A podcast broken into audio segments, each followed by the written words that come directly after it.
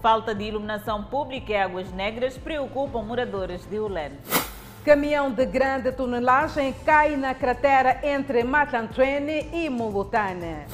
Falta de drenagem na beira força moradores a conviverem com águas estagnadas nos quintais. Presidente da República defende aprofundamento do processo de integração no Dia de África.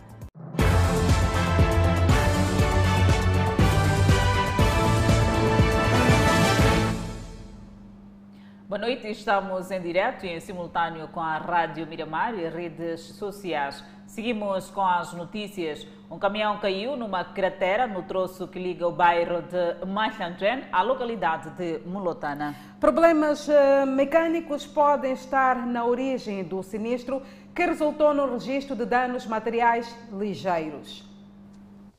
Trata-se deste caminhão dedicado a carregamento de inertes que despistou-se na noite desta segunda-feira e caiu na cratera no município da Matola. O acidente aconteceu por volta das 19 horas, quando o caminhão que vinha da localidade de Molotana seguia em direção ao bairro de Machampreni. A fúria da água da chuva abriu esta cratera já há alguns meses e na altura nós reportamos e chamamos a atenção ao Conselho Municipal sobre o perigo que esta representa aos utentes e à comunidade local. O que mais temia-se? Hoje aconteceu e caiu nesta cratera este caminhão e está nessas condições e que deixa vários automobilistas que usam esta via indignados e pedem uma ação urgente das autoridades. Perigo é favor, isto é uma morte. Imagina como tirar esse caminhão daqui.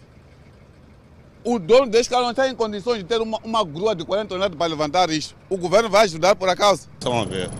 Já tivemos tantas reclamações já por causa disto até que ainda não está resolvido. Já o motorista explica que não conseguiu imobilizar a viatura. Ontem estava a subir aqui, o caminhão admitiu o ar, é, admitiu o ar, na teve tentar recuperar o caminhão para subir. O caminhão não resistiu por causa da força, recuou. Recuou enquanto vinha um carro meio atrás, então eu tive que esquivar o carro. O acidente resultou em danos materiais ligeiros e, ao que tudo indica, teria sido causado por problemas mecânicos. Degradação de estradas inquieta transportadores na capital do país. Os automobilistas afirmam que são obrigados a levar suas viaturas com frequência à revisão. Tem sido o cartão de boas-vindas os troços esburacados na capital do país. Exemplo disso tem sido a estrada que liga a Praça dos Heróis e a Avenida 25 de Setembro na Baixa da cidade. A luta renhida para enfrentar os menores buracos começa na Avenida Guerra Popular. A entrada para a Baixa da cidade tem sido um grande martírio para os automobilistas. Muito malo mesmo. É, aqui é só escolher cova, é, porque não há que fugir cova, é só escolher. Sim, está muito mal. Esta é uma rodovia com todo tipo de buracos e caracteres. Enquanto a solução tarda por parte da idilidade, os automobilistas preferem uma marcha lenta em algum momento alguns preferem mesmo é manobra perigosa, o que acaba causando acidente de viação. Ir para o outro lado, para se não haver também espelho daquele lado. Aí, antes de onde me encostaram, né? aí atrás. Que eu estava a esquivar, então vinha uma senhora de, de trás. Bateu-me de trás, por causa da estrada. Os utentes da estrada pedem a quem de direito para intervenção urgente. Só para bater, olha lá para o vidro como está. Bate o buraco o vidro parte, a suspensão vai embora. Nós estamos a pedir, pelo menos, que de direito, arranjar essa via aqui, para podermos ver a nossa quietação. Estamos a passar mal. Enquanto isso não acontece, os automobilistas aguardam ansiosamente a intervenção da reabilitação de estradas na capital do país. Moradores do bairro de Ulene B, em Maputo, estão preocupados com as águas negras que invadem as suas residências. Por outro lado, a onda de criminalidade por falta da iluminação pública também tira o sossego. Senhora Celeste mora nas proximidades da lixeira de Ulene. De frente da sua casa e a rua principal, muito movimentada e sem iluminação pública, o que propicia a onda de criminalidade. Na calada da noite, ela chega a não dormir por conta dos gritos de socorro das vítimas que são agredidas. Uma moça vizinha foi chaqueada, uma outra também de lá em cima também foi chaqueada. Aqui mesmo, nessa zona aqui.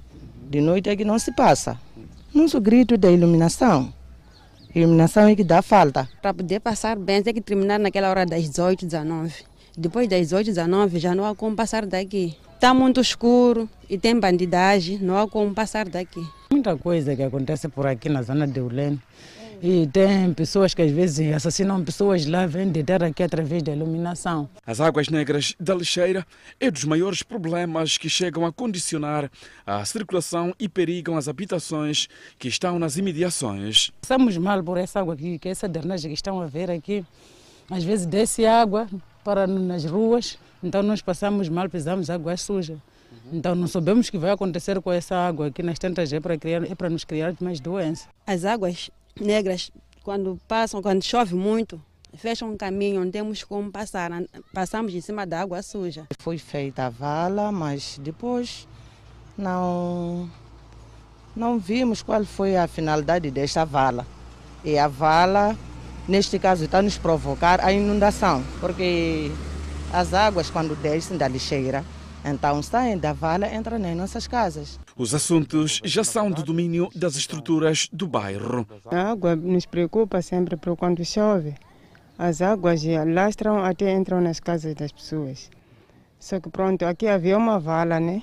Só que essa vala, também os municípios não colaboram, porque quando abrem a vala, os municípios, em vez de respeitar aquela vala, às vezes tiram areia, deixam sujidade e acaba se fechar aquela vala. Mas eram um pormenores para nos ajudar. Desde o ano passado mesmo, nós contávamos que até no final do ano passado já teríamos coisa, iluminação, mas até aqui ainda não, não fez chegar. São problemas que datam há anos aqui no bairro Ulenebe, no que respeita à iluminação pública nas imediações da lixeira, para além das águas negras que são escoadas para junto das residências, o que causa uma inquietação para os moradores. São no total quatro quarteirões do bairro de Ulenebe, cuja transitabilidade fica condicionada por conta das águas da lixeira. Por outro lado, moradores de Mungaça, na cidade da Beira, estão agastados com a demora da abertura de uma vala de drenagem para o escoamento da água que permanece estagnada nos seus quintais.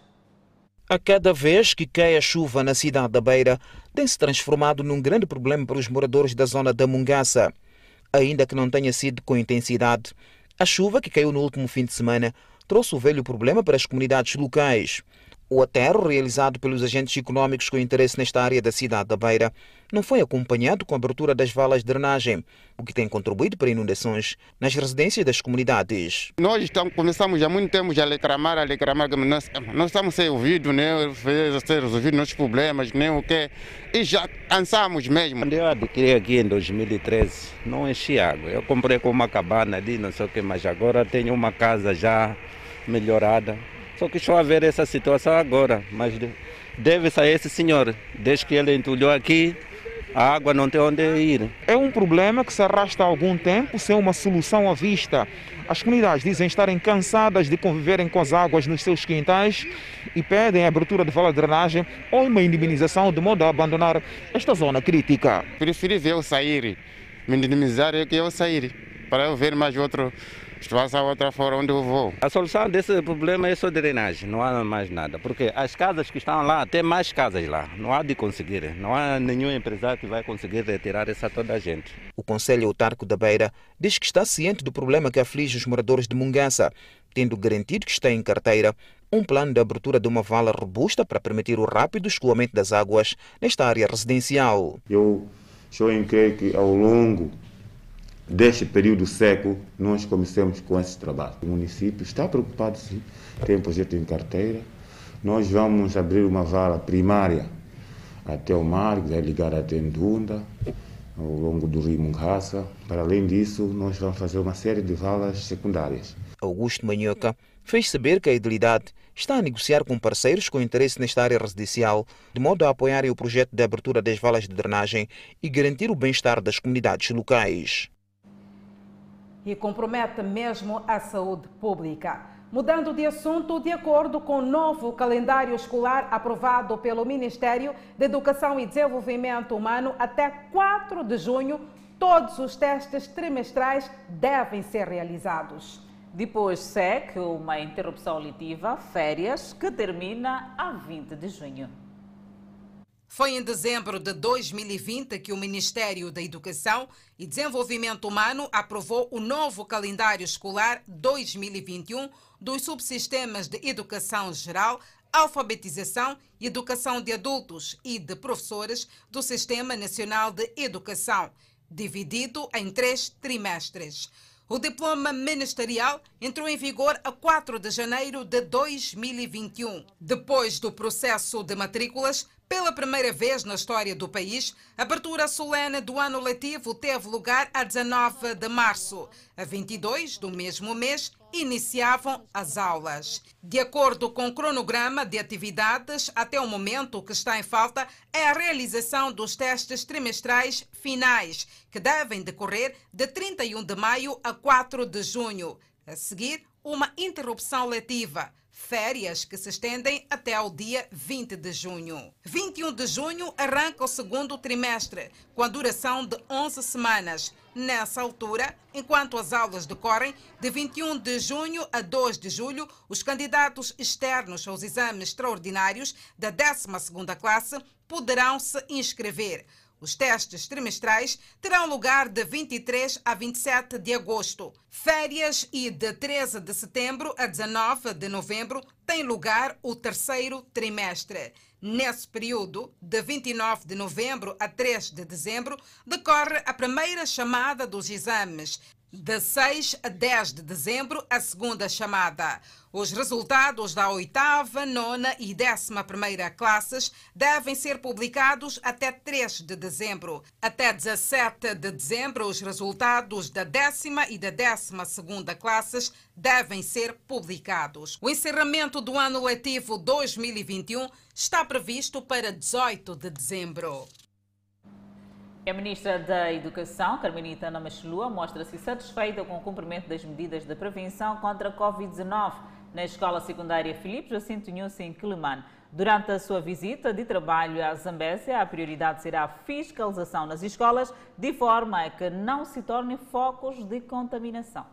Este foi o primeiro estabelecimento de ensino a ser visitado, com vista a assegurar que os gestores estejam empenhados em garantir todas as medidas de prevenção desde a medição de temperatura, colocação de baldes com água e sabão, para além de tapetes que permitem a higienização dos calçados.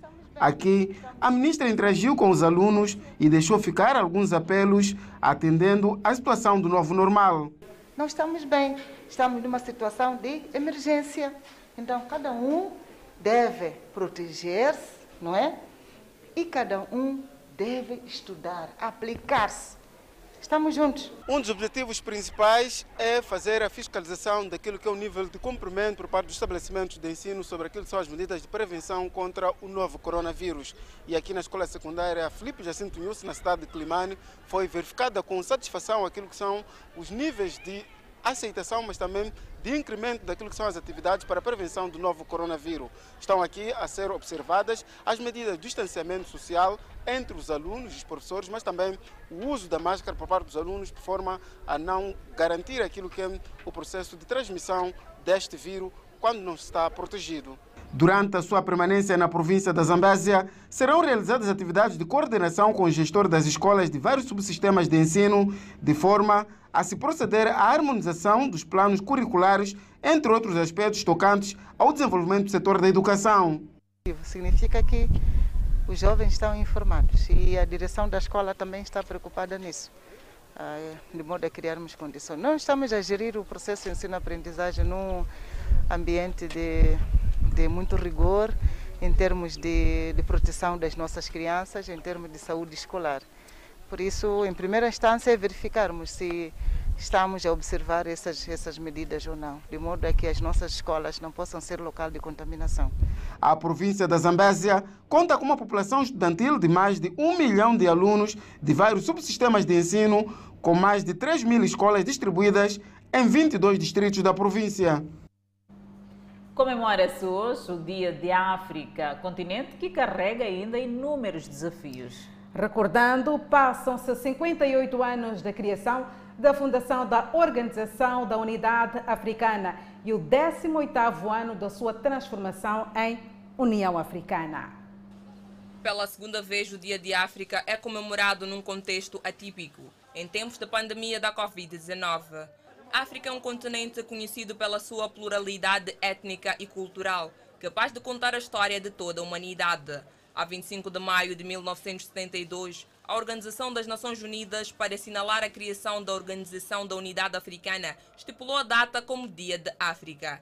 Apesar de enorme riqueza do continente, muitos países apresentam baixos índices de desenvolvimento com diversos problemas sociais. Este dia recorda a luta contra a independência africana, contra a colonização europeia, como também contra o apartheid, como também simboliza o desejo de uma África unida, livre e desenvolvida. Por essa razão, os desafios a nível do continente prevalecem e o analista político José Mpanga reitera o fato da independência não se sentir a nível da região. Ainda nos deparamos com 60 anos de um continente que vive da dependência, um continente que ainda é completamente, é em parte, parcialmente, uma criança naquilo que significa, naquilo que diz respeito à, à, sua, à sua produção, à sua autossuficiência interna, e, mesmo em termos particulares de cada Estado, ou também num diálogo, num, num, num, num diálogo, uh, sobretudo, horizontal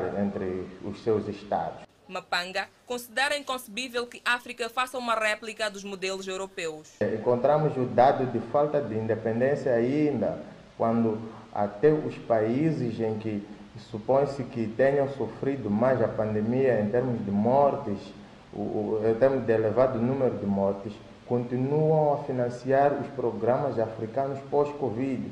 E acrescenta que o continente precisa reinventar-se. Estamos a falar de um continente que precisa se reinventar em termos de independência, elaborando suas agendas próprias e cumprindo os, os, os seus modelos originais, num contexto de globalização defendendo-se, sobretudo, daquilo que são as economias de musculatura ocidental e, e, e sobretudo, do, do, do, das outras partes do mundo.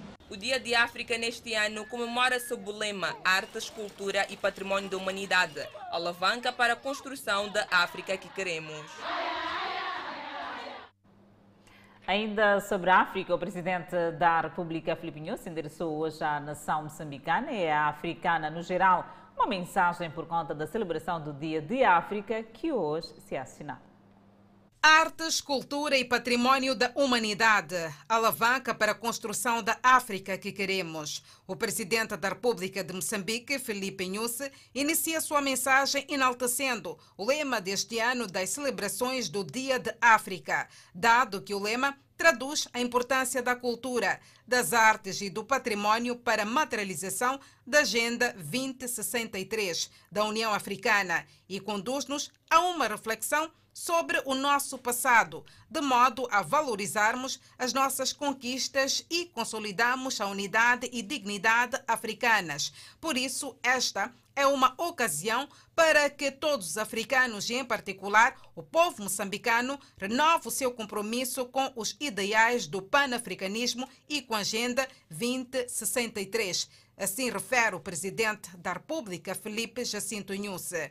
Devido à pandemia do novo coronavírus, o presidente Nhusse manifestou a admiração aos africanos que têm consentido sacrifícios face à pandemia da Covid-19, primando pela preservação do bem maior que é a vida.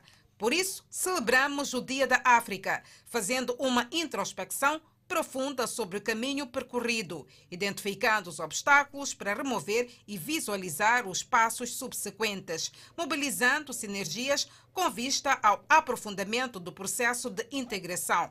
No final da sua mensagem, o estadista moçambicano exorta a todos os moçambicanos em solo pátrio e na diáspora a promoverem os ideais da paz, unidade, solidariedade, patriotismo, de forma a consolidar as conquistas alcançadas no desenvolvimento do país e do nosso continente. Feliz Dia de África a todos os africanos e, de modo particular, aos moçambicanos. Assim, termina a saudação do Presidente da República, Felipe Jacinto Nhusi. A paz que ainda continua a ser um desafio para o continente africano, por isso mesmo é que Ossufo Momad, presidente do partido Renamo, exige a abertura do governo para aceitar apoio externo na resolução dos ataques armados na província de Cabo Delgado. São várias promessas anunciadas pelo líder do maior partido da oposição, deixadas esta terça-feira, no seu primeiro dia de visita à cidade de Maputo. Falando à imprensa, Ossufo Momad mostrou-se preocupado com o terrorismo em Cabo Delgado. Quando Cabo Delgado, os distritos do norte do Cabo Delgado continuarem com a situação que está a viver até hoje, nós nunca vamos ficar satisfeitos. A população quer viver em paz. A população quer organizar-se para fazer a sua produção. A população e as crianças querem estudar. Enquanto estiver em paz de, de foco, nunca isso vai acontecer. E eu tenho pensado, por que, que o, o governo da Frelimo não permite o apoio dos países da África Austral? Por isso, para dizer que na reunião que vai ter lugar, eu penso que o regime vai poder recuar um pouco para que deixe que aquele que tem meios próprios para defender o país para poder fazer. A corrupção também está no topo da agenda do partido. Uma das coisas que eu queria deixar aperto aqui para que todos fiquem com os olhos abertos. Nenhum corrupto, nenhum ladrão que pode combater outro ladrão. Questionado sobre os ataques armados ao longo do corredor da Beira, concretamente nas províncias de Manica e Sofala, o Suf Momad distanciou-se da junta militar. Eu não tenho a dizer nada porque eu não pertenço à junta militar da Renamo. Eu sou o presidente da Renamo. E isso, essa pergunta iria para quem? O Nhongo, mas para o Suf Momad não tem lugar. Início de visitas do presidente da Renamo, maior partido da oposição, marcada de promessas para a resolução de problemas que enfermam a sociedade moçambicana. Dentre vários, destacam-se o setor da educação, da saúde, para além dos conflitos em Cabo Delgado. A agenda de visita incorpora ainda reunião com os quadros seniores do partido. A Comissão Nacional de Eleições defende uma maior educação cívica eleitoral em Moçambique. E para o efeito, a CNE deve estar já a coordenar com o Ministério da Educação e Desenvolvimento Humano para introduzir essa matéria nas escolas. A sociedade civil e a Comissão Nacional de Eleições debateram esta terça-feira em Maputo a credibilização dos processos eleitorais em Moçambique. A sessão de dois dias surge na sequência da eleição e tomada de posse de novos membros da CNE. Na ocasião, o presidente da CNE, Dom Carlos Matinho, disse que o órgão está preocupado com o fraco envolvimento e conhecimento dos processos eleitorais no país pelo que a escola pode jogar um papel fundamental na mudança da mentalidade. Constatamos que o currículo já tem alguns aspectos sobre os, os processos eleitorais, mas eh, concluímos nesse encontro que era necessário que o Ministério de Educação, juntamente com a CNE, formasse uma pequena comissão para olhar para os conteúdos uh, da matéria eleitoral que existe no currículo. Sobre os constantes casos de fraude eleitoral e intolerância política, a Comissão Nacional de Eleições apela cumprimento aos princípios democráticos. Em primeiro lugar,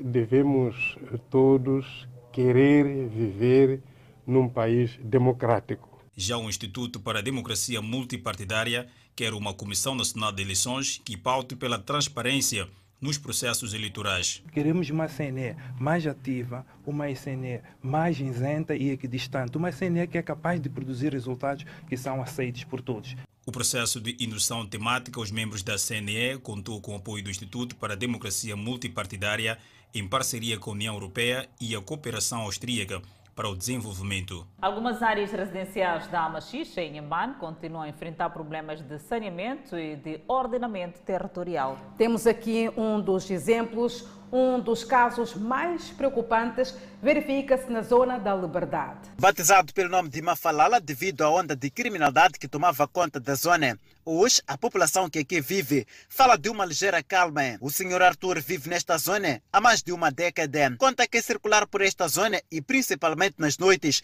nunca foi tão fácil como nos últimos dias. Composto como uma zona de criminalidade, é, porque houve os autores, que coisa esses autores já que não existem mais. Muita criminalidade aqui. Havia muito mesmo, havia, mas que coisa os autores já que não existem. Reduziu a criminalidade, mas permanecem os velhos problemas a falta de saneamento associado à crônica dificuldade de ordenamento territorial nesta zona. Aqui, as vias de acesso são muito estreitas que não facilitam a circulação de uma viatura e até mesmo de uma motorizada. A pessoa puxa o que está ali no caminho, esse também puxa o que está ali que nem mesmo chove não passa. Então, é problema quando a pessoa vai sofrer quando faleceu em casa ou está no hospital, quer vir despedir a casa dele. Não, é difícil para chegar. Temos que tirar a pessoa lá a mal para a casa dele. Chove tem que ficar lá fora. É difícil, caminhos são pequenos. É, os caminhos estão mesmo fechados. Vocês não têm carros aqui? Não, não temos. As pessoas que vivem aqui não andam de carro? Podem andar, mas é para deixar lá no, no, no outros sítios, pede aos sítios, a outros sítios é guardar. Aqui não é possível? Nada, não é. Uma fonte da Idilidade da Mexis explicou que esta população vem edificando as suas casas nesta zona à revelia das autoridades. A mesma fez saber ainda que boa parte destas famílias já beneficiou de terrenos nas zonas em expansão. Porém, passado um tempo, venderam os talhões e regressaram a esta zona, um fato confirmado por Arthur da Cruz. Houve alguns, mas de, de novo retomaram para aqui. As famílias saíram e depois voltaram? Algumas. Eu não acostumar as zonas quando foram compostas. Para, para mim, não me sinto melhor porque estou a passar mal. Se fosse eu, já estaria lá. Há muito que a Idilidade da Machixe vem ameaçando retirar do ato aos municípios que foram atribuídos terras em zona de expansão, mas que depois abandonaram os talhões. O fato dificulta o alargamento das redes de energia e água devido à dispersão das residências. Seguimos ao centro do país, onde o diretor dos Serviços Provinciais dos Assuntos Sociais, no Conselho de Representação do Estado em Sofala, garante que o Instituto Nacional dos Deficientes Visuais voltará a funcionar em pleno. Desde que arrancaram as aulas em meados de março deste ano, era suposto que parte dos meninos com deficiência visual também tivessem suas aulas neste estabelecimento de ensino, que igualmente serve de internato para esta camada social. A má gestão dos fundos por parte da direção cessante, liderada por uma congregação religiosa, levou a cooperação portuguesa, que anualmente desembolsa 15 a 18 milhões de meticais, a cortar o financiamento que servia para as despesas de alimentação, energia, água, materiais escolares e entre outros. Em face desta situação, a Eletricidade de Moçambique cortou a energia, piorando ainda mais a situação do Instituto Nacional de Deficientes Visuais.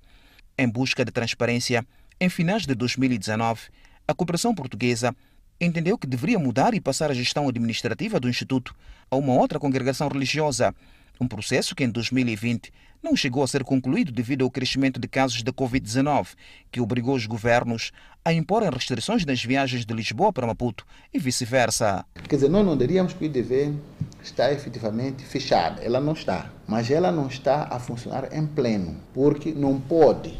Se você vai receber 80 ou 100 estudantes, alunos, para viver no IDV, logo assim, primeiro tem que haver energia. A promessa é que em 2022 a cooperação portuguesa volta a financiar as atividades no Instituto de Deficientes Visuais, desta feita com uma nova gestão liderada pela nova congregação religiosa. A gestão pedagógica, como sempre, ficará na responsabilidade do governo de Moçambique e, com isto, Manuel Escamis negou que o Estado moçambicano esteja a eximir-se das suas responsabilidades neste processo. O IDV, desde a sua criação, ela está estruturada ou sempre esteve estruturada para funcionar numa base de financiamento. A parte do Estado nunca foi deixada de parte, como também disse. Continua a pagar os professores, continua a pagar o corpo técnico, administrativo e pedagógico da escola. Estão lá, prontos para trabalhar. Enquanto o financiamento português tarda em chegar, Manuel Escamissa pediu o apoio a outras entidades, de modo que dê suporte ao Instituto Nacional de Deficientes Visuais para que o mesmo volte a funcionar. Nós acreditamos que alguma empresa nacional poderá ter, ou uma entidade, ou uma pessoa, ou um filantropo, pode ter a, a, a delicadeza de, ou a amabilidade de dar algum apoio e dever, pelo menos para 2021. Para além de ser um estabelecimento de ensino primário, o Instituto de Deficientes Visuais presta assistência aos estudantes de ensino secundário e material escolar, reabilitação, orientação e mobilidade. A instituição tem com fornecedores uma dívida de mais de um milhão de meticais.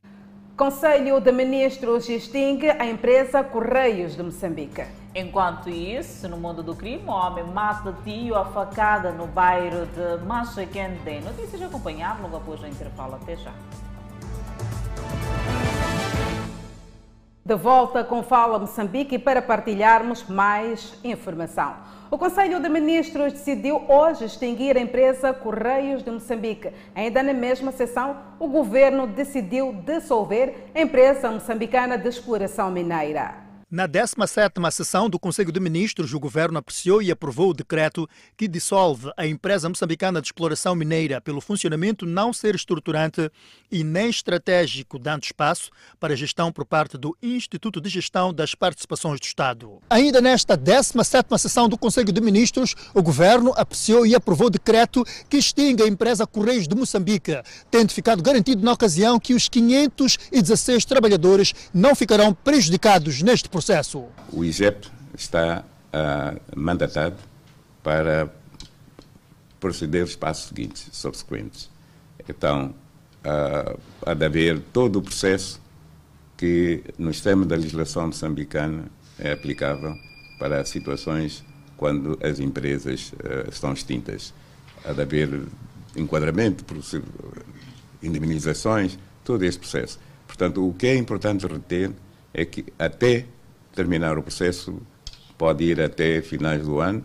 Até lá as coisas estão a funcionar como estão e, e o destino dos trabalhadores tem que ter, está, está também acautelado. O governo avança ainda com a venda de ações de uma empresa de imobiliária. A Domus. A Domus é uma espécie de imobiliário. Foi criada esta empresa inicialmente ou principalmente para gerir uh, o prédio 33 andares que é um prédio que reverteu ao Estado no quadro de reestruturação do antigo BPD. Sendo uma empresa uh, de imobiliária, aqui a decisão foi uh, os 94% que é do Estado uh, ser vendido e fica 6% que é privado. Na sessão foi ainda aprovado o decreto que altera o artigo 29 do Regulamento sobre os mecanismos e procedimentos para a contratação de cidadãos de nacionalidade estrangeira. A alteração efetuada tem em vista assegurar a promoção do emprego e autoemprego, bem como a viabilidade de absorção de cidadãos nacionais no mercado de emprego o Plano Estratégico Nacional de Resposta ao HIV-Sida 2021-2025 mereceu também a apreciação e aprovação no Conselho de Ministros. Ainda sobre a notícia da extinção pelo governo da empresa pública Correios de Moçambique e da dissolução da empresa moçambicana de exploração mineira, mudanças que ocorrem em duas grandes empresas da Nissan. Adelaide, como é que esta realidade pode ser encarada e quais são as implicações? É o que Edson Arante, do lado exterior do estúdio, irá reportar. Edson, boa noite. Muito boa noite, Danissa, boa noite, Adelaide, e saudações extensivas a todos neste momento a acompanhar o Fala Moçambique. De fato, a este processo de reestruturação das empresas públicas e participadas pelo Estado, hoje houve sessão ordinária do Conselho de Ministros e o Governo decidiu extinguir a empresa Correios de Moçambique e dissolver a empresa moçambicana de exploração mineira. Essas são questões que vamos, dentro em breve, ir ao encontro daqui, assim é que é, da economista Inocência Mapis, que é também pesquisa investigadora do Centro de Integridade Pública. Vamos olhar para esse processo de reestruturação do setor setor empresarial do Estado. Nesta decisão, hoje, do, do Conselho de Ministros, na voz do, primeiro, na voz do Ministro da Economia e Finanças, Adriano Maliano. Boa noite, se Mapis, estamos em direto para o Fala Moçambique. Como é que olha para esse processo de reestruturação do setor empresarial, principalmente essa decisão hoje anunciada pelo Conselho de Ministros de, de, de dissolver e extinção de duas empresas? Uh, muito boa noite.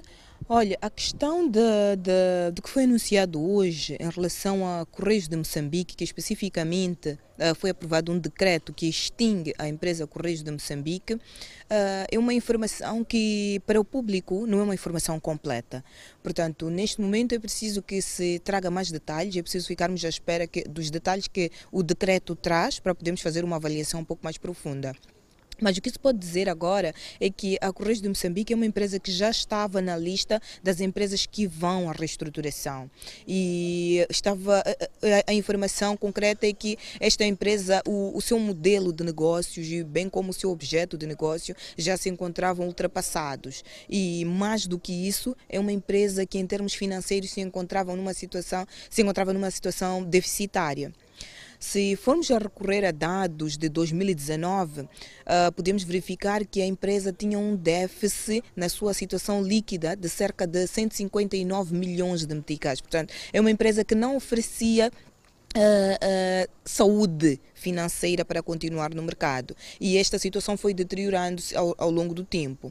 Agora, o que acontece é que uh, a informação que é pública é que o instituto que gera as participações do Estado pretendia levar esta empresa para a reestruturação e, e, e se pretendia usar duas formas de intervenção. Uma delas era a, a, a transformação desta empresa de uma empresa numa empresa uh, numa sociedade anônima, de empresa pública para sociedade anônima, reduzindo assim aquilo que é a participação do Estado na empresa, mas também se pretendia fazer venda dos ativos, que avaliados em cerca de 170 edifícios que a Correios de Moçambique possui atualmente.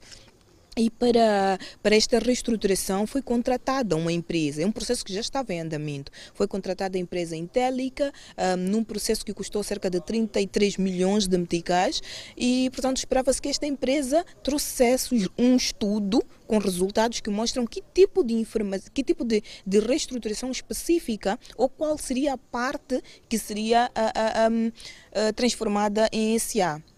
Portanto, uh, a informação que vem do Conselho de Ministros da extinção da empresa, se isso significar eliminação ou liquidação da própria empresa, é algo que não faz sentido. Que é como se estivéssemos a caminhar em direções diferentes dentro de um mesmo grupo. Agora, dependendo do que isso significa, se isso significa apenas extinguir como Correios de Moçambique, porque se pretende transformar numa outra empresa, que é aquilo que, que, que, que o IGEP eh, anunciou como informação, eu penso que aí estaríamos no, no, no, num bom caminho, mas ainda assim é preciso trazer mais detalhes, é preciso se informar um pouco mais sobre o que é que vai acontecer. O que está claro é que a Correios de Moçambique, na situação em que está atualmente, não se pode, não, não, não se pode deixar uh, continuar, porque ao continuar vai constituir um ônus para o Estado. E, portanto, muito recentemente uh, o CIP publicou um estudo que mostra claramente que uh, há necessidade de, de, de, reestruturação das empresas, das empresas públicas, porque estas estão a apresentar, um, estão a ser um ônus para o Estado do ponto de vista financeiro, mas também que é preciso uh, transformá-las em empresas um pouco mais modernas.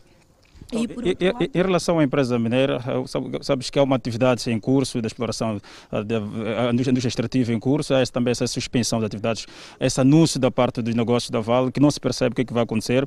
Como é que olha para esta situação toda da empresa de exploração mineira? Em relação à empresa de exploração mineira, a IMEM, eh, o que foi decidido é a dissolução da empresa Uh, e eu volto a frisar na questão da informação. É preciso sempre percebermos o que, que isso significa. Significa estamos, estarmos a, neste momento a eliminar a empresa moçambicana de exploração mineira. Sob que argumentos? Há necessidade, sim, de termos o braço empresarial do Estado nos grandes projetos. E é este que era o papel da empresa moçambicana de exploração mineira. No entanto, esta empresa já, já se apresentava com vários déficits, com vários problemas. Um deles é que é, é uma das empresas uh, num ranking uh, organizado pelo Centro de Integridade Pública no ano de 2020, constatou-se que é uma das a empresa menos transparente uh, dentro do grupo das empresas do, do setor extrativo, tanto mineiras quanto de hidrocarbonetos. Portanto, se for a recordar os dados do estudo, esta empresa apresentava um nível de transparência de 4% para um universo de 100%. Portanto, é uma empresa muito pouco transparente, tanto do ponto de vista social, do ponto de vista fiscal e ainda do ponto de vista ambiental. Portanto, não há informações sobre o desempenho ou sobre a atuação desta mesma empresa. Uh, no entanto, eu penso que é uma empresa fundamental num, num momento em que as dinâmicas do setor mineiro eh, mostram que há necessidade cada vez mais de fiscalização e monitoria deste mesmo setor. Conforme estava até a, a, mencionar, a Vale, bem como outras empresas, estão a decidir desinvestir do setor do carvão, por exemplo, uh, para energias mais limpas, para, para, para recursos mais limpos. No entanto, é preciso perceber como é que este processo está a ser feito. É preciso perceber quais são os custos que isto vai gerar uh, para Moçambique. É preciso perceber também como é que Moçambique pode aproveitar, como é que se pode colher dividendos nesta, nesta situação. Então, nada melhor que ter o Estado por dentro para poder perceber como é que esses processos estão, estão a acontecer. A Vale é apenas um, um exemplo, mas existem várias outras empresas no setor mineiro. E o setor mineiro, uh, até aqui, o setor que já está há mais tempo dentro do setor extrativo, mineiro e hidrocarbonetos, está há mais tempo a atuar. Portanto, Portanto, uh, se esta dissolução significar a saída e eliminação da presença do Estado no setor mineiro, é, é, é uma informação uh, negativa, com certeza. Muito obrigado, Nocesso Piso, por essa explicação. Ah, de fato, Danissa Adelaide, vemos aqui a falar dessa questão de reestruturação do setor empresarial do Estado. Sabe-se que é um processo que está em curso. O Governo, segundo aquilo que a informação que nos chega do GEP, até o final do ano prevê reestruturar ah, de forma tanto financeira ou liquidar, todo, em diferentes formas de reestruturação, pelo menos três empresas públicas e participadas pelo Estado. Vou a palavra para os estudos do Fala Moçambique. Pois bem, Edson, são mudanças que estão a ser implementadas pelo governo moçambicano. Obrigada, Edson Arante, por esta intervenção e cá deste lado continuamos a olhar as notícias. Seguimos com o indivíduo que está a contas com a PRM, acusado de assassinar seu tio a facada no bairro da Machaquendê, na cidade de Maputo. Foi com cinco golpes de uma faca que este homem de 45 anos de idade tirou a vida de seu tio no bairro da Machaquendê, na cidade de Maputo. Já nas mãos das autoridades policiais, o homem diz que assassinou seu familiar a mando de Deus como sinal de justiça. Ele violou a minha esposa e disse para todos os meus irmãos e primos, todos os familiares violarem também. E depois de eles acostumarem sempre a violar, o Deus falou: Deus tem justiça. Todo mundo, todo mundo violou. Está entender? Não houve justiça nenhuma. É Deus que mandou. É Deus, exatamente, é Deus vivo. O crime chocou o bairro da Machaquende. Horas 8, no intervalo das 8 às 10, eh, este homem de 45 anos de idade terá saído da sua residência no município da Matola e dirigiu-se à casa do tio. E o objetivo era um e único: assassinar o seu tio. Leonel Mechina, porta-voz da PRM, explica como foi possível neutralizar este indivíduo. É, os parentes é, disseram a nós é, que o indivíduo era, era assíduo, portanto, a questões espirituais, questões de curandeirismo e provavelmente tenham sido estes motivos que o fizeram tirar a vida de seu próprio tio. Mas nós, como autoridade policial, não nos baseamos, portanto, com estes fundamentos que sejam fundamentos religiosos ou espirituais. Ainda sobre a ação policial, o Serviço Nacional de Investigação Criminal na cidade de Nampula esclarece um roubo de material informático ocorrido no ano passado na empresa Eletricidade de Moçambique. É um caso que vinha sendo seguido desde agosto do ano passado, mês em que este cidadão introduziu-se supostamente num dos gabinetes do setor das finanças da EDM e de lá furtado vários materiais informáticos e telemóveis. A porta-voz do Serviço Nacional de Investigação Criminal em Nampula fala em que moldes foi possível esclarecer o caso. A partir do momento em que o Sornik ficou sabendo do ato em que o mesmo teria cometido na empresa EDM, Trabalhamos junto com a empresa com vista a fornecer imagens de vigilância que lá tem. Com base nas imagens, bem como o dado de alguns telemóveis que tinham sido furtados, fomos fazendo aquilo que era o rastreio dos novos usuários e conseguimos rastrear um dos telemóveis que nos levaram ao cidadão, bem como as imagens, como dizia, da vigilância. Fez o trabalho, conseguimos neutralizar o mesmo no bairro de Namicopo na última sexta-feira. Já a responder pelos seus atos, o indiciado recorda que foi por volta das 10 horas que se fez a um dos gabinetes daquela empresa, depois de se fazer passar por cliente. Nesse dia entrei sozinho, comecei a, a, a girar, encontrei na mesa, desliguei e levei com esses telefones. As autoridades suspeitam ainda de que o indivíduo faça parte de um grupo extenso de indivíduos que têm vindo a criar ou então a desenhar esquemas de assaltos e roubos nas diferentes instituições públicas da província de Nampula. E só para ver se ele conseguia entrar, anunciava a recepção, fazia seu gabinete, roubava os telemóveis bem como os computadores e não usava mesmo a entrada, é porque ele já tinha domínio do cenário e aquilo que é a estrutura. Usava outras saídas para poder conseguir escapar. O Cernic apela para maior vigilância nas instituições públicas e privadas temos que ficar em alerta porque cada vez mais os autores acabam desenvolvendo várias técnicas de como conseguir alcançar seus objetivos. Num passado recente, um outro grupo de cidadãos também recolheu as celas na cidade de Nampula, indiciado no cometimento de vários delitos criminais, entre assaltos, burlas e homicídios. E a PRM estimou e deteve três indivíduos quando pretendiam traficar o menor de 13 anos de idade naquela cidade. É uma prática que tende a crescer na província de Manica. A mesma envolve cidadãos nacionais e estrangeiros. O caso mais recente tem a ver com este grupo, composto por três elementos suspeitos no tráfico de menores de 13 anos de idade. Graças à pronta intervenção da nossa polícia, foi possível abortar a ação, tendo de seguida efetuado a detenção dos três, não só como também ressarcir ao convívio familiar eh, o menor. A criança foi levada da cidade de Tete. Pretendiam traficar na província de Manica. Cheguei daqui e fiz de ligar ele que me falou era 600 mil, não sei quanto, esse já é bolado. Me falou via comunicação, via telefone. Já o seu comparsa diz que fez de tudo para que os colegas desistirem da prática, mas não o deram ouvidos. Havia que no tempo quando procurei assistir, eu fazendo o que aqui. Ele, no tempo que ele me disse a dizer que eu estou fazendo negócio estranho, é perigoso. Eu tirei pouco a dizer que para dizer se o negócio é estranho e perigoso, você tem coragem então. Ele me disse que aí você tem coragem. Eu falei, tá bom esse sobre você negócio não sei nada, tudo era em casa. Os suspeitos apontam dois nomes sonantes de empresários das províncias de Manica e Tete de serem mandantes do crime. Sim, o Dongo que me mandou que falou que vai leva esse com essas crianças e 500 metros de transporte está aí, leva e entregar de mão de mamuna de Anzacos. Depois quando chegar na paragem, há de vir alguém te levar até em casa, depois em casa até conhecer em casa de Mamuna Duas Águas.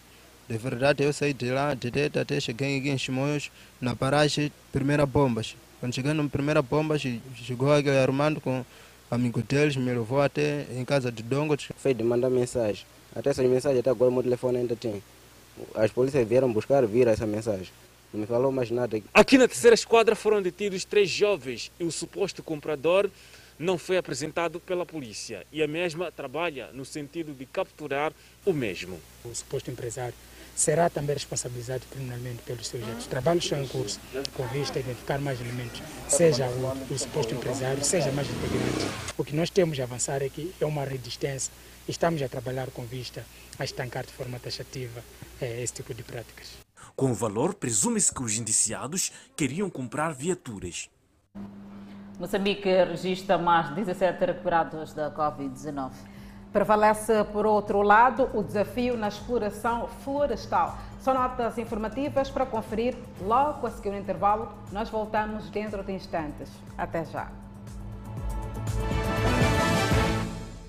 De volta ao Fala Moçambique, na província de Tete, por falta de legalização, mais de 20 comitês de gestão de recursos naturais não recebem os 20% da exploração florestal desde 2017. A informação que é tida como prejudicial para o desenvolvimento das comunidades foi revelada pelo diretor do gabinete do governador da província, Romeu Sandoka, quando falava na abertura do seminário sobre importância das receitas provenientes da exploração de recursos naturais, organizado pela sociedade civil. A nossa preocupação continua maior, pois pretendemos que todos os comitês estejam legalizados e tenham o acesso às receitas para o bem das nossas comunidades. O diretor executivo da Associação de Apoio e Assistência Jurídica às Comunidades fala das dificuldades encontradas para a legalização dos referidos comitês. As comunidades locais são elas que eh, cuidam dos recursos naturais e quando elas não recebem, eles encontram outras formas de rendimento. É, é por isso que eles apadrinham o, o corte ilegal da madeira. Mas o que acontece é, é o problema das conservatórias. Na conservatória, é, o processo é muito burocrático, em que gasta muitos recursos. E nas o simples despacho do administrador não é suficiente para fazer a publicação no Boletim da República. Para minimizar este e outros problemas de gênero e garantir o desenvolvimento local, Raul Chambote defende a descentralização fiscal, pois, segundo ele, não faz sentido que em mais de 14 anos de implementação do processo, o setor continue com o mesmo problema. Sem prejuízo moral, que a questão de 20% e 2,75% carrega, o desenvolvimento local neste país deve ser trazido à equação para debatermos a descentralização fiscal à luz do atual figurinho da descentralização, da governação descentralizada. Entretanto, o governo tranquiliza e explica que os comitês que não recebem os 20% resultantes da exploração dos recursos florestais desde 2017 estes poderão receber, ou seja, requerer caso os mesmos estejam devidamente legalizados. É verdade que a receita, uma vez uh, arrecadada, ela poderá ser requerida nos anos subsequentes, mas também isso dependerá da forma como ela foi inscrita a nível do Orçamento Geral do Estado. Os distritos de Marávia, Chifunde, Mágua e Zumbo lideram a lista com maior número de comitês que não recebem o valor. Para além de membros do Conselho Executivo Provincial, participam neste seminário de um dia que debate ainda os 2,75% provenientes da exploração mineira, administradores, edis das quatro autarquias da província, quadros do Ministério Público e várias organizações da sociedade civil que operam na província. A abordagem agora vai para a pandemia do novo coronavírus. Alguns municípios nas cidades de Nampula e Nacala Porto continuam a violar o recolher obrigatório, melhor dizendo, uma medida imposta pelo governo que visa estancar a situação da pandemia da Covid-19. A cidade de Nampula e Nacalaporto são as únicas regiões desta província que estão na lista das regiões a nível do país orientadas a cumprir com o recolher obrigatório, uma medida imposta pelo governo para a prevenção da Covid-19. Entretanto, a polícia que, desde a entrada em vigor desta medida, tem desencadeado uma série de atividades de fiscalização junto de outras entidades, aponta que a população continua a violar a medida. Em média semanal, a polícia diz que 200 a 500 pessoas são conduzidas em várias unidades da corporação em diferentes pontos daqui da província de Nampula. Durante a semana, 27 mil pessoas foram sensibilizadas eh, sobre a necessidade de observar as medidas de prevenção do Covid e essas pessoas irão fazer repercutir essa sensibilização feita pelas autoridades nos seus bairros, nas suas casas e a informação vai chegando aos poucos a toda a população da nossa província. Mesmo nos transportes públicos de passageiros, a polícia diz que os automobilistas continuam a carregar fora do recomendado. Durante a semana foram multados outros 600 e pouco mais de, de 600 automobilistas por questões eh, normais de, de, de, violação de medidas de trânsito, mas no, no âmbito de, do controle eh, sobre a pandemia do Covid-19 foram ah, autuados esses 34 automobilistas. Este município de Nampula não vê razões para o não cumprimento do recolher obrigatório e sugere extensão do horário. Mas aconselharia aos municípios que acatassem a medida que foi proposta e que até as 22 estivessem nos, nas suas casas. Outra questão que ainda constitui preocupação para as autoridades de Nampula tem a ver com a abertura de barracas caseiras a nível dos bairros para a venda e consumo de bebidas alcoólicas. Moçambique registrou mais 17 recuperados, elevando para 69.117 cumulativo e tem cumulativamente 3.420 internados e 16 recebem tratamento nos centros de isolamento. O país tem 70.636 casos positivos registrados, dos quais 70.320 da transmissão local e 316 importados. Moçambique testou nas últimas 24 horas 1.093 amostras, das quais 30 revelaram-se positivas. Destes 23 são de nacionalidade moçambicana, um estrangeiro e 6 ainda por identificar. Resultam de transmissão local. E nas últimas 24 horas, o país notificou duas mortes por Covid-19, elevando para 833 vítimas mortais. E neste momento, o país tem 682 casos ativos devido ao Covid-19. Continuamos a olhar o novo coronavírus. É verdade, Adelaide, o isolamento imposto aos idosos nos lares de acolhimento devido à pandemia da Covid-19 agravou a saúde mental desta camada social, aumentando os níveis de depressão e tristeza em Portugal, como muito bem conta a nossa correspondente. Solidão, tristeza, depressão e desespero são os principais efeitos do isolamento imposto aos idosos que vivem em lares. A pandemia agravou a saúde mental dos idosos e só a vacinação tem vindo a melhorar este fator. Segundo o presidente da Confederação Nacional das Instituições de Solidariedade, a vacinação teve logo um impacto muito positivo entre as pessoas porque, apesar de não significar o fim do vírus, permitiu algumas saídas das instituições. O médico e especialista em geriatria, Manuel Caldas de Almeida, concorda que a vacinação veio acender uma forte luz ao fundo do túnel e trazer uma enorme esperança de que poderá ser a solução para o problema. Mas afirmou-se também preocupado com a saúde mental e com a depressão, mais do que com o agravamento cognitivo dos idosos que vivem nos lares. No que diz respeito à saúde mental dos idosos, Caldas de Almeida separa em dois grupos: as pessoas que já tinham demências ou demências pouco avançadas. O isolamento pode ter sido estabilizador pelo facto de o lar ter menos entradas e saídas. Por outro lado, em relação às pessoas em fases mais iniciais da demência, o confinamento e o isolamento aumentaram a desorientação. Em Portugal, existem cerca de 3.500 lares entre lucrativos, setor social e não legalizados, onde vivem aproximadamente 8 mil idosos.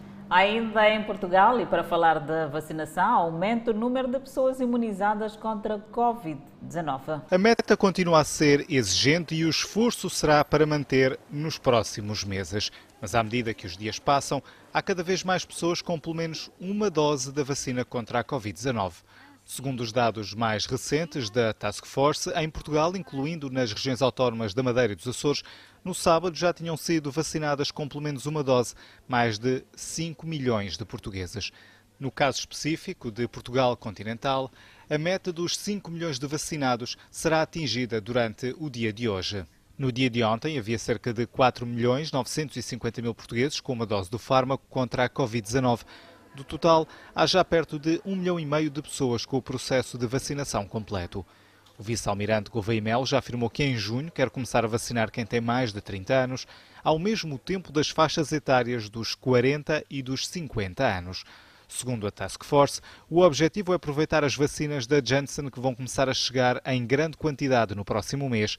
Ou seja, os fármacos da Pfizer e da Moderna são administrados a todos os que têm menos de 50 anos, ao passo que as da Janssen são administradas aos portugueses com idades acima dos 50.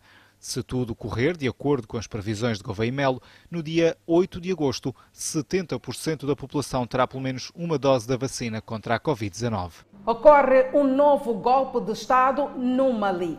E vulcão no Congo eleva o número de mortos. Notícias a acompanhar logo após ao intervalo. Até já. De volta e seguimos com a página internacional. Soldados prendem o presidente da transição e o primeiro-ministro do Mali, horas depois que uma reforma do governo deixou de fora dois membros da junta. Em comunicado de imprensa do Bloco Regional da África Ocidental, conhecido como CDAO, a União Africana apelou à libertação imediata do presidente Badao e do primeiro-ministro Mokhtar Ouane, que foram levados para o quartel-general militar de Cat. Os acontecimentos levantaram novo alarme sobre se o governo de transição seria capaz de avançar livremente com planos para organizar novas eleições democráticas, conforme prometido em fevereiro em Mali, onde a ONU está a gastar 1,2 bilhão de dólares por ano numa missão de manutenção de paz. Os dois líderes prestaram juramento em setembro passado, depois que a junta militar governante concordou em entregar o poder a um governo civil de transição, sob crescente pressão internacional. A junta havia assumido o poder um mês antes, depois que os soldados amotinados cercaram a casa do presidente Ibrahim Boubacar Keita e dispararam para o ar. Mais tarde, ele renunciou à televisão nacional sob coação, dizendo que não queria que sangue fosse derramado para que ele permanecesse no cargo. As prisões ocorreram cerca de uma hora depois do anúncio de um novo gabinete governamental. Notavelmente, não incluiu o ministro da Segurança Internacional, Modibo Kon, nem o ministro da Defesa, Sádio Camara, ambos apoiantes da junta. Mais de 200 pessoas ficaram feridas na Malásia quando dois comboios colidiram num túnel subterrâneo. O incidente ocorreu por volta das 20 horas e 45 minutos local, quando um dos comboios que estava vazio, depois de sair da manutenção, colidiu de frente com outro comboio que transportava 213 passageiros que viajavam na direção oposta na mesma via. 47 pessoas ficaram gravemente feridas e 166 outras sofreram ferimentos leves. E mais de 32 pessoas morreram como resultado da recente erupção vulcânica no leste do Congo. Alguns morreram por inalação de gás tóxico quando caminhavam por uma vasta extensão de lava fria perto da cidade de Goma, no leste, disse Joseph Makunt, chefe da Proteção Civil na província de Nord Kivu. Ainda estamos na fase vermelha, devemos estar muito vigilantes, disse Makunde, pedindo às pessoas que permaneçam em casa e evitem caminhar no topo da montanha da lava fria que sobrou quando o vulcão entrou em erupção. Sem nenhum aviso, o monte Girangong tornou o céu escuro de um vermelho intenso na noite de sábado e depois espalhou torrentes de lava nas aldeias, matando pelo menos 15 pessoas e destruindo mais de 500 casas, disseram autoridades e sobreviventes. A fumaça subiu da lava fria que cobriu parte da região de Njirangongo. Luto, descrença e medo pairavam sobre a área quando uma delegação de ministros, incluindo o ministro da Saúde do Congo, visitou Goma depois de voar do vizinho Ruanda. A erupção do vulcão fez com que cerca de 5 mil pessoas fugissem de um bairro de Goma, uma cidade com cerca de 2 milhões de habitantes, do outro lado da fronteira com Ruanda. Outras 25 mil pessoas buscaram refúgio no oeste de SEC, disse a agência infantil da ONU. Mais de 170 crianças ainda são dadas como desaparecidas e funcionários do Unicef já organizam centros de trânsito para ajudar crianças desacompanhadas após o desastre, já que mais de 150 crianças foram separadas de suas famílias. Sobre a Covid-19, as autoridades disseram que a Argentina espera 3,9 milhões de doses da vacina AstraZeneca durante as próximas semanas, que vai ajudar o processo de imunização. Apenas 2,4 milhões de pessoas receberam as doses necessárias para a imunização. As vacinas chegaram ao aeroporto internacional de Ezeiza, nos arredores de Buenos Aires, vindo de Miami, nos Estados Unidos. Outro voo na segunda-feira transportou vacinas do Sputnik V. A AstraZeneca produz o princípio ativo do seu medicamento num laboratório de Buenos Aires e envia para ser engarrafado no México e nos Estados Unidos. Problemas logísticos naquele primeiro país obrigaram recentemente a procurar laboratórios nos Estados Unidos para embalar e iniciar os embarques da vacina. As novas vacinas chegam à Argentina como um surto de coronavírus, colocando pressão sobre o sistema de saúde. Algumas unidades de terapia intensiva estão a operar em plena capacidade, o que, somado ao aumento no número de mortes nos últimos dias, levou as autoridades a ordenar uma quarentena estrita. A Argentina registrou até agora 3,5 milhões de infectados e cerca de 75 mil mortos por Covid-19. Convidamos a um breve intervalo, mas antes a previsão para as próximas 24 horas. No norte do país, Pemba 29 de máxima, Lixinga 22 de máxima, Nampula 30 de máxima. Seguimos para o centro do país. Teta com uma máxima de 28, Quelimane 26, Chimoio 24, Beira 26. Já na zona sul, Vila Culo de máxima poderá registrar 27, a cidade de Inhambane 27, Xeixai 28 graus Celsius de máxima é o que se espera e Maputo, cidade capital de máxima poderá registrar 29 graus Celsius. Detido em Manica, um condutor que teria desviado um caminhão da sua empresa no Zimbábue, o cidadão pretendia vender o veículo em Moçambique. Foram 20 dias como condutor de caminhão, tempo suficiente para estudar o terreno e desviar o caminhão da sua empresa. O suspeito de nacionalidade zimbabuiana conta que seu patrão não pagava as ajudas de custo e o seu ordenado quando era dada a missão de trabalhar em Moçambique. É um desvio que redundou num fracasso. O caminhão foi desviado no vizinho Zimbábue e pretendia ser vendido em Moçambique no valor a rondar os 30 mil dólares norte-americanos. Trabalho em Zimbábue. Minha missão é transportar mercadorias de Moçambique ao meu país. Meu patrão não me paga salário há muito tempo. Achei conveniente desviar caminhão e vender em Moçambique. Sei que o valor é pouco, mas não tinha outra alternativa, porque necessitava de dinheiro para sustentar meus familiares. O roubo não aconteceu porque a polícia chegou a tempo de impedir o negócio na cidade de Chimoio. E porque o mesmo de nacionalidade zimbabuiana pretendia, após o auto, eh, deslocar-se para a parte incerta, onde supostamente iria começar com a sua vida. É porque a polícia não compactou com esse tipo de comportamento. Após tomarmos conhecimento dos fatos, fizemos nosso trabalho de inteligência que culminou com a sua neutralização e posterior de, eh, e a apreensão da referida viatura e a polícia trabalha com vista a devolver o caminhão à respectiva empresa no vizinho Zimbábue. O Fala Moçambique fica por aqui. Obrigada pela atenção dispensada. Nós voltamos a estar juntos amanhã, à mesma hora, aqui no Fala Moçambique. Até lá, fique bem.